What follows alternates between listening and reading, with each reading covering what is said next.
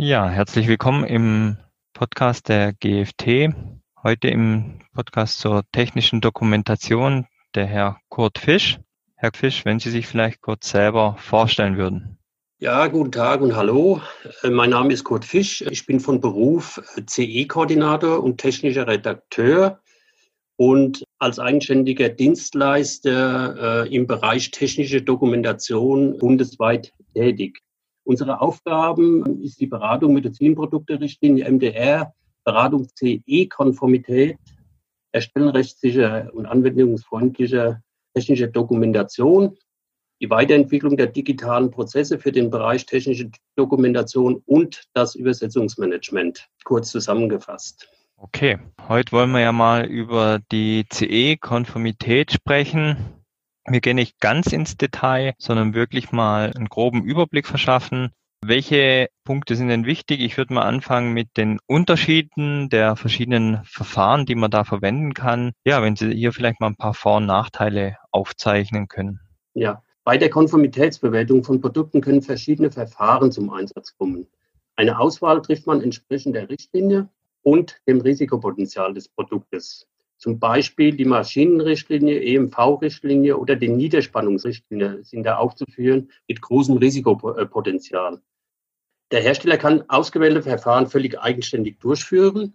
Das heißt, ich kann natürlich eine Konformität selbst erstellen, äh, aber ich äh, empfehle dem Hersteller auch, wenn sich herausstellt, dass das Verfahren äh, ausreichend wäre, immer auch nochmal eine zusätzliche Prüfung über benannte Stellen wie zum Beispiel äh, TÜV, äh, der solche Anlagen und Systeme da abnimmt, oder die DEKRA etc. Was sind denn Ihre Erfahrungen aus der Praxis? Haben Sie da Tipps oder Tricks? Durch meine langjährige Tätigkeit in verschiedenen Branchen der Industrie kann ich sagen, dass der überwiegende Teil des produzierenden äh, Gewerbes schon bei der Konzeption, Planung und Einführung eines Produkts gravierende Fehler macht. Dauer- und Markteinführung dadurch unnötig verzögert. Das liegt in erster Linie daran, dass man das komplexe Konformitätsverfahren unterschätzt oder gar nicht kennt. Daher meine Tipps bei der Entwicklung des Produktes und der Pflichtenhefterstellung externe Experten mit einbeziehen. Zweitens Einkaufsschulen, damit vermeidet man die größte Fehlerquellen, falsche Zuliefererauswahl und Nachbestellung von relevanten Zuliefererdokumentation. Ja, da vielleicht als Beispiel anführend das Konformitätsverfahren während und mit der Abstimmung der Konstruktion einleiten. Auch ein ganz wichtiger Punkt. Eine Risikoanalyse vor der Risikobeurteilung erstellen, bevor das die Produktion des Produktes überhaupt beginnt. Und vor der Produktion des Produktes Mitarbeiter schulen. Auch ein wesentlicher Punkt, weil da auch ja, Verzögerungen entstehen, äh, weil viele Mitarbeiter gar nicht wissen, wo sie äh, komplexe Themen dann äh, abfragen können, etc. etc. Und dann äh, für mich noch ein wichtiger Punkt ist, nicht nur externe Experten bei großen Dienstleistern beauftragen, sondern auch bei kleineren Dienstleistern suchen und anfragen. Gerade die kleinen Dienstleister haben oft höhere qualifizierte Expertenkenntnisse und langjährige Berufserfahrung. Besonders wichtig bei der Planung, Kalkulation und Erstellung der technischen Dokumentation der Produkte. Ja, wo lauern denn Gefahren? Was kann denn vergessen werden oder falsch gemacht werden? Eine große Rolle spielt die Abnahme oder der Verkaufstermine der Produkte. Die Hersteller von Produkten äh, dazu verleiten, ihre Produkte vorab herzustellen und die Erstellung der technischen Dokumentation nachzuziehen. Ein fataler Fehler, der jede Kalkulation einer technischen Dokumentation ins Absurde führt und hohe Nacharbeit mit entsprechenden Kosten nach sich zieht. Ja, wo besteht denn häufig Unwissenheit? Die schützt ja bekanntlich vor Strafe nicht. Gut, dass Sie den Punkt ansprechen. Der wird auch unterschätzt, äh, auch von Verantwortlichen, die die technische äh, Dokumentation anschieben. Nicht nur die Unwissenheit, sondern Ignoranz führen dazu, dass Produkte bei der Prüfung der Konformitätsverfahren durchfallen. Schlimmer noch, diese Produkte werden vor der Validierung ausgeliefert oder jetzt zum Beispiel Produktionen, die Dinge schon über Internetportale äh, verkauft, müssen die dann vom Markt genommen werden. Die Marktüberwachung kann auf solche Produkte aufmerksam werden. Das hat erhebliche Nachwirkungen auf das Produkt. Als Beispiel, seit 2010 hat die Bundesanstalt für Arbeitsschutz und Arbeitsmedizin Bauer im Produktsicherheitsportal, ich benenne da mal auch die Internetseite, www rückrufe.de über 1200 Rückrufe von unsicheren Produkten äh, bekannt gemacht. Die Tendenz äh, ist steigend. Ja, Herr Fisch, ab wann empfiehlt sich denn die Zusammenarbeit mit einem externen Dienstleister? Ab welchem Zeitpunkt des Entstehungsprozesses von einer neuen Maschine zum Beispiel? Ja, ideal wäre der Zeitpunkt eigentlich schon äh, bei der Planung, vielleicht sogar bei der Pflichtenhefterstellung, aber spätestens dann, wenn die Maschine konstruiert wird. Hier kann ich jetzt nur aus der Berufserfahrung sprechen. Ich als CE-Koordinator kenne natürlich die Prozesse im Ganzen. Und wenn ich jetzt dem Konstrukteur anfänglich schon sprechen kann, kann man viele Dinge, die sich dann auf die technische Dokumentation auswirken, von vornherein steuern. Zum Beispiel bei der Risikobeurteilung, wenn die professionell erstellt ist, stehen für den technischen Redakteur, der die technische Dokumentation dann später bearbeiten muss, ja sowieso schon 70 oder 80 Prozent der Informationen mit drin. Und das ist ein wertvoller Bestandteil. Warum ist denn so wichtig, vor der Fertigstellung der Maschine die Risikobeurteilung durchzuführen? Ja, äh, wichtig ist eine Risikobeurteilung schon mal grundsätzlich deshalb, weil sie Bestand ist von einer Konformitätserklärung. Also die muss dann auch hinterlegt sein. Beziehungsweise, wenn jetzt eine benannte Stelle kommt zum Prüfen, kann man sich natürlich auf diese Risikobeurteilung stützen. Und was noch viel wichtiger ist, ich kann in dem Moment, wo ich eine Risikobeurteilung erstelle, mit dem Konstrukteur natürlich vorab schon eine Risikoanalyse machen. Das heißt, wenn jetzt die Maschine noch nicht real irgendwo ist, dass man die vor Ort besichtigen kann, ist natürlich eine technische Zeichnung genauso wertvoll. Das heißt, man bestimmt schon die einzelnen Orte, wo man eventuell problematisch sieht. Ja, Bestandteil einer Risikobeurteilung ist es dann nach der Risikoanalyse, diese Gefährdungen dementsprechend zu beschreiben. Ich will da mal eine bekannte aufführen, äh, Quetschen und Scheren bei der Maschine. Ich muss dann also diese Risikobeurteilung, muss ich dann so ja, äh, benennen und beschreiben, wie es äh, die Norm und die Richtlinie vorschreibt. Da gehören die Gefährdungen dazu. Es geht los mit dem Gefährdungsort, mit der Lebensphase und äh, zieht sich dann durch bis zum Gesamtrisiko. Zwischengeschaltet ist dann natürlich auch noch ein, ein Risikograph. Also das heißt, früher konnte man solche Risiko Fahren äh, berechnen. Heute ist es so, dass man natürlich auch eine Software da hat, ein Risikograph, kann dann ganz schnell diese Gefährdung auch beurteilen. Und diesen Prozess muss ich in einer Normkonformität oder in eine normkonforme technische Dokumentation mit einfließen lassen. Und äh, das ist ein großer Arbeitsaufwand, der auch unterschätzt wird. Und wenn ich den jetzt nachträglich erst erstelle, und es gibt zum Beispiel Probleme bei diesen Beurteilungen, starte ich quasi den Prozess nochmal von vorne. Das kann so weit kommen, dass die komplette technische Dokumentation oder die einzelnen Kapitel dann nochmal überarbeitet werden müssen.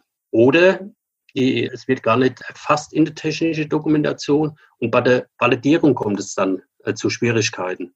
Das heißt, die Abnahme der Anlagensysteme sind dadurch gefährdet. Was ja dann auch einen großen Kosten- und Zeitfaktor nach sich zieht ein erheblicher Kostenfaktor. Das muss man immer wieder in Stundensätze da umrechnen und dann wundern sie sich, wenn das Budget überschritten wird. Ne? Wann ja. sollte man denn mit was ungefähr beginnen oder das dann dementsprechend, wenn man es nicht selber darstellen kann, vergeben? Also wenn der Kunde sich entschieden hat, jetzt einen externen Dienstleister zu beauftragen, muss man natürlich darauf achten, was kann ich als externer Dienstleister an Informationen an den externen Dienstleister beauftragen oder was kann ich selbst erstellen. Aber wichtig ist zumindest mal oder in meiner Berufspraxis ist es so, dass ich äh, vor jedem Projekt einen Workshop vorschalte. Der Workshop äh, beinhaltet natürlich diesen ganzen CE-Prozess und der dauert etwa ja, zu vier Stunden. Und hier können sich natürlich die Mitarbeiter und die verantwortlichen Mitarbeiter schon mal über den Zeitstrahl, das jetzt ein CE-Prozess vom Zeitaufwand her trifft, da kann man sich natürlich intensive Informationen holen. Der nächste Schritt nach dem CE-Workshop ist der, dass ich, wie schon angesprochen, mit dem Konstrukteur mir die Anlage anschaue, auch wenn sie jetzt schon oder existiert und betrachte mir da die vorhandenen Daten. Das kann ich dann ja in kurzer Zeit in entsprechende Software aufnehmen und kann dann den Prozess normenkonform ja, wieder begleiten. Dieser CE-Workshop, der bildet natürlich da den ganzen CE-Prozess ab. Ja, Herr Fisch, können Sie vielleicht mal in einem Zeitstrahl festhalten, wie denn jetzt der komplette CE-Prozess aussehen sollte, damit er vollständig ist und auch von der Reihenfolge her richtig ist? Ja, also wenn ich jetzt als CE-Koordinator und technischer Redakteur beauftragt werde, habe ich natürlich auch die Mittel dazu, um diesen kompletten CE-Prozess abzubilden. Der erste Schritt wäre natürlich, die Mitarbeiter in einem Workshop äh, zu schulen. Da gehört die Konstruktion dazu, da gehört die Elektroabteilung dazu und da gehören die Produktioner dazu. Das wäre der erste Schritt und äh, sowas kann man in einem Tag abhandeln. Der nachfolgende Schritt wäre dann, wenn diese Dinge im Workshop besprochen werden, kann man natürlich auch, was dem CE-Prozess entspricht, die Stammdaten hier schon erfassen, wie Projektname, Produktbezeichnung etc. und kann das Firmenteam da benennen, was auch wieder Bestandteil eines CE-Prozesses sein soll. Die Firmendaten mit aufnehmen, Produktbeschreibung äh, dementsprechend in dem Workshop schon machen, die Verwendungsgrenzen, die räumliche Grenzen und die weitere Grenzen da schon mit ansprechen, um zum Start dann zumindest die wichtigsten Stammdaten schon erfasst zu haben. Und im zweiten Schritt äh, setzt man sich mit dem Konstrukteur zusammen, fragt den Konstrukteur, nach welchen Rechtsvorschriften habt ihr diese Anlage ge gebaut? Oder arbeitet das mit dem Konstrukteur aus, in dem Sinne, dass ich den Konstrukteur frage, ist es eine unvollständige Maschine, ist es eine vollständige Maschine oder ist es ein elektrisches Betriebsmittel oder ist es eine Gesamtanlage? Und dann kann ich anhand von den Angaben natürlich schnell diese Rechtsvorschriften auswählen. Das kann unter anderem sein die Maschinenrichtlinie, die EMV und die Niederspannungsrichtlinie zum Beispiel. Und im dritten Schritt würde ich dann dem Kunden anbieten, eine Normenprüfung zu machen. Also das heißt, der Kunde muss mir natürlich auch sagen können, äh, was habt ihr für harmonisierte Normen angezogen, um diese Maschine zu bauen.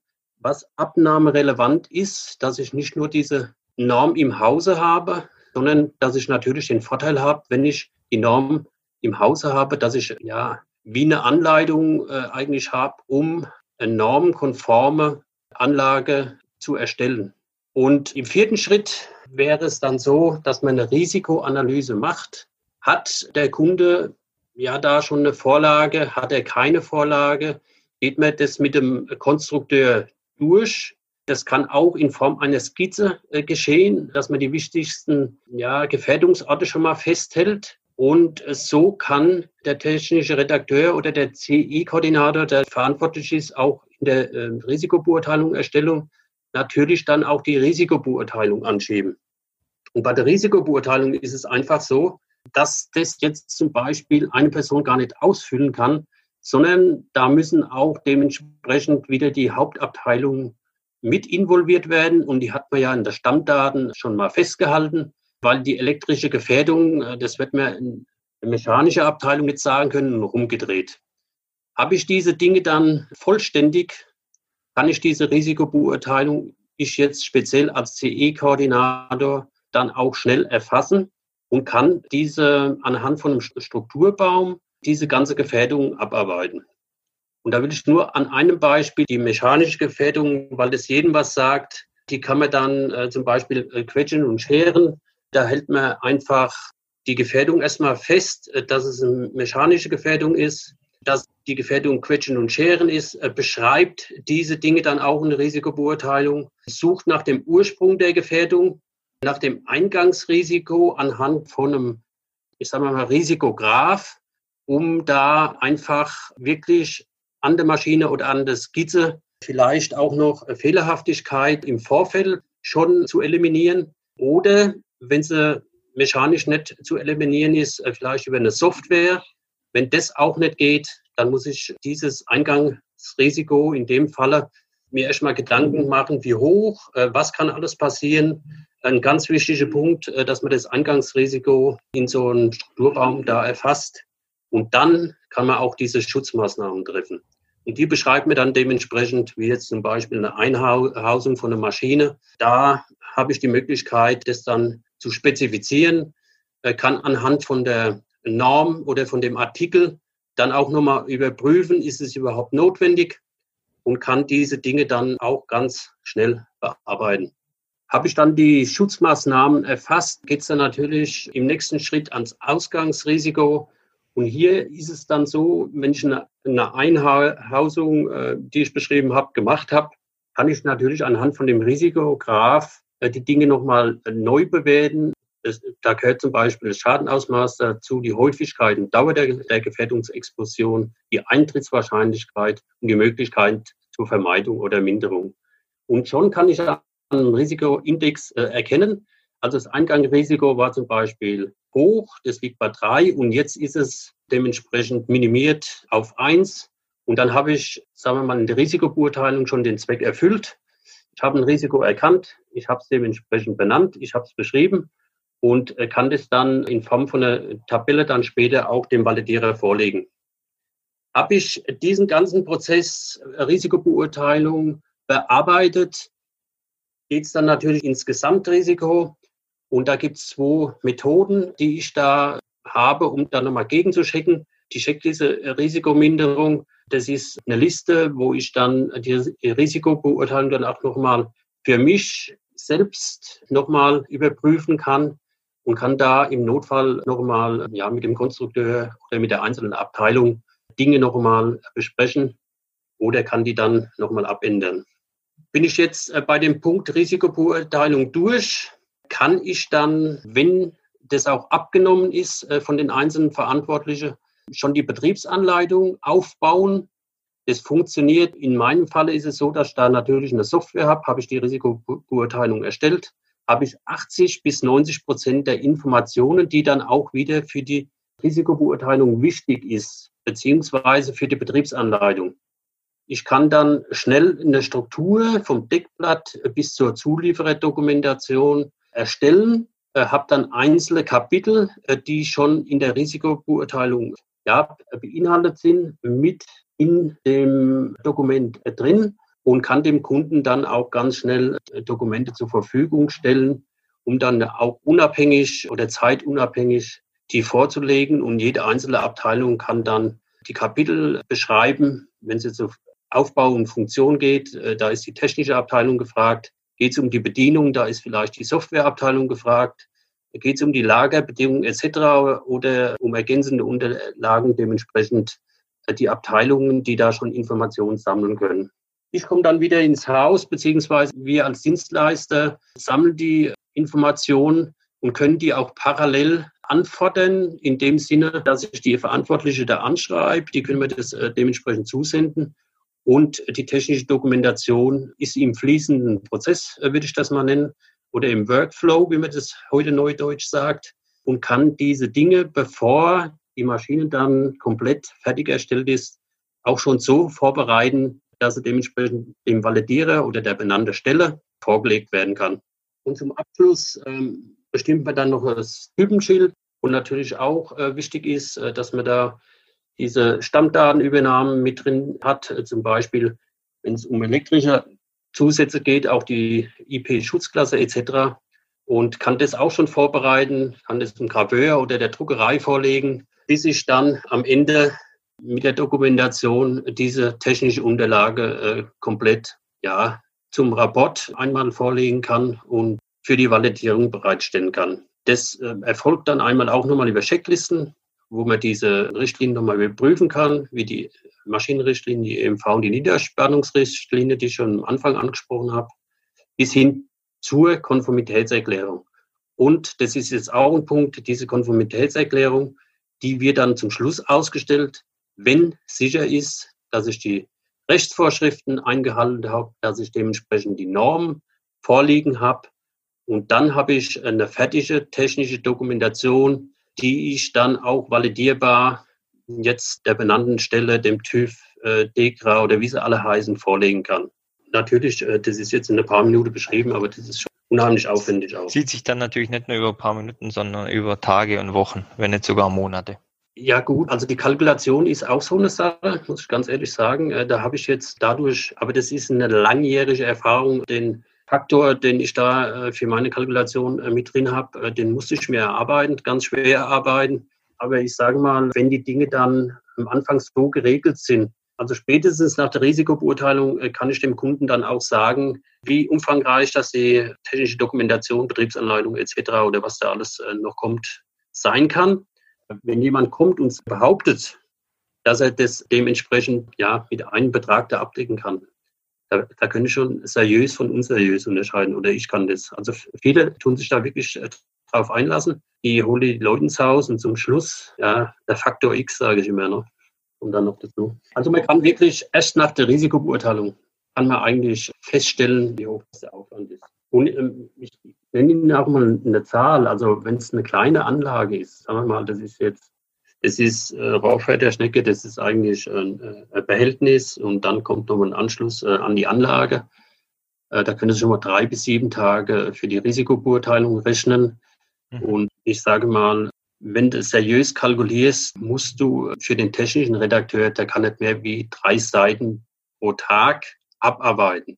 Es ist nämlich auch ein Märchen, wenn ich da äh, manchmal in die Kalkulation oder im Einkauf da diskutieren muss. Erstens mal geht es ja nicht nur um die drei Seiten zu bestücken, sondern es geht ja darum, äh, auch Bilder, ich muss Bilder bearbeiten, ich habe eine Formatierung zu machen, äh, etc. Das sind alles Dinge, die dann, wenn das Dokument fertig ist, ach, ja, das war Copy and Paste und so weiter, aber das ist eben nicht so. Also real ist einfach, ich habe eine Risikobeurteilung, habe dann einen Kapitelaufbau, und die ersten drei Kapitel habe ich ja schon gesagt, die sind ja schon abgedeckt äh, mit der Risikobeurteilung. Und anhand von der Headlines kann ich dann äh, den Faktor da setzen. Da weiß ich genau, äh, das gibt dann ungefähr so und so viel Seiten. In dem Fall äh, waren es jetzt ungefähr so 70 Seiten. Also das heißt, da kann man auch nochmal 80 bis 100 Stunden aufschlagen. Und dann bist du da, bist du da ruckzuck, bist du da 40, 80, bist du bei 100, 120 Stunden. Schon mal für eine kleine Anlage. Und das mal Stundensatz dann halt. Ne? Ein Monat geht dann schnell, sage ich mal, ins Land. Ins Lande. Ja, ja. na klar. Machen Sie dann auch die Normenrecherche für den Kunde oder das muss er selber machen? Ja, ja, klar. Machen ja, Sie klar. auch, bieten Sie auch an, okay. Also die, die Normenrecherche, ich will gerade mal gucken, eine Richtlinie kann ich natürlich kostenlos mir abrufen und da habe ich schon mal einen Leitfaden. Und bei der Übersetzungs Übersetzungsmanagement auch ein wichtiger Punkt ist, dass wenn ich jetzt kein Redaktionssystem habe, dann kann ich es eben äh, so aufbauen, dass ich, äh, sagen wir mal, mit Kapitel äh, Textbausteine arbeite. Weil ja. das, was die Kunden nicht wissen, ist, dass je besser ich Textbausteine habe, umso besser ist dann später die Verarbeitung in Genau, das brauche ich Ihnen ja wahrscheinlich nicht zu sagen. Ja. Und es gibt einfach der Punkt, äh, der wird auch ganz äh, gern unterschätzt. Wenn ich jetzt zum Beispiel eine Funkanlagerichtlinie habe und EMV-Richtlinie, was steht denn eigentlich oben drüber? Da gibt es nämlich, sagen wir mal, die Möglichkeit, dass die Funkanlage-Richtlinie und die Niederspannungsrichtlinie, das wird ja eigentlich schon von der EMV abgedeckt. Ja, genau. Und wenn ich diese Norm nicht habe und kann das nicht einsehen, dann weiß ich es einfach nicht. Ne? Ja. So. Und deswegen ist mir jetzt immer wichtig, auch darauf hinzuweisen, dass man die Dinge nicht nur anspricht. Im Freud Verlag ist ja zum Beispiel jemand, äh, da kann ich äh, diese Norm sofort kaufen. Die liegt so genau. zwischen 90 bis 120 Euro. Und mhm. dann habe ich doch wirklich, aber ich habe eine Möglichkeit, als Verantwortlicher zu sagen, also die Konformität muss so und so aufgebaut sein. Also wie gesagt, das sind Dinge, da kann man jeden einzelnen Punkt eigentlich ansprechen. Das ist, äh, gerade was Normenrecherche betrifft, äh, das ist auch immer so ein kritischer Punkt mit den Kunden. Ja, also. Äh, ja, Herr Fisch, dann bedanke ich mich auf jeden Fall für die Teilnahme am Podcast. Ja, für mich war es ja auch mal wichtig, dass man da vielleicht sogar schon mal äh, sieht, was die andere Seite macht. Ne? Und wie gesagt, so ein Workshop äh, ist immer auch eine Möglichkeit, das dem Kunde zu verkaufen.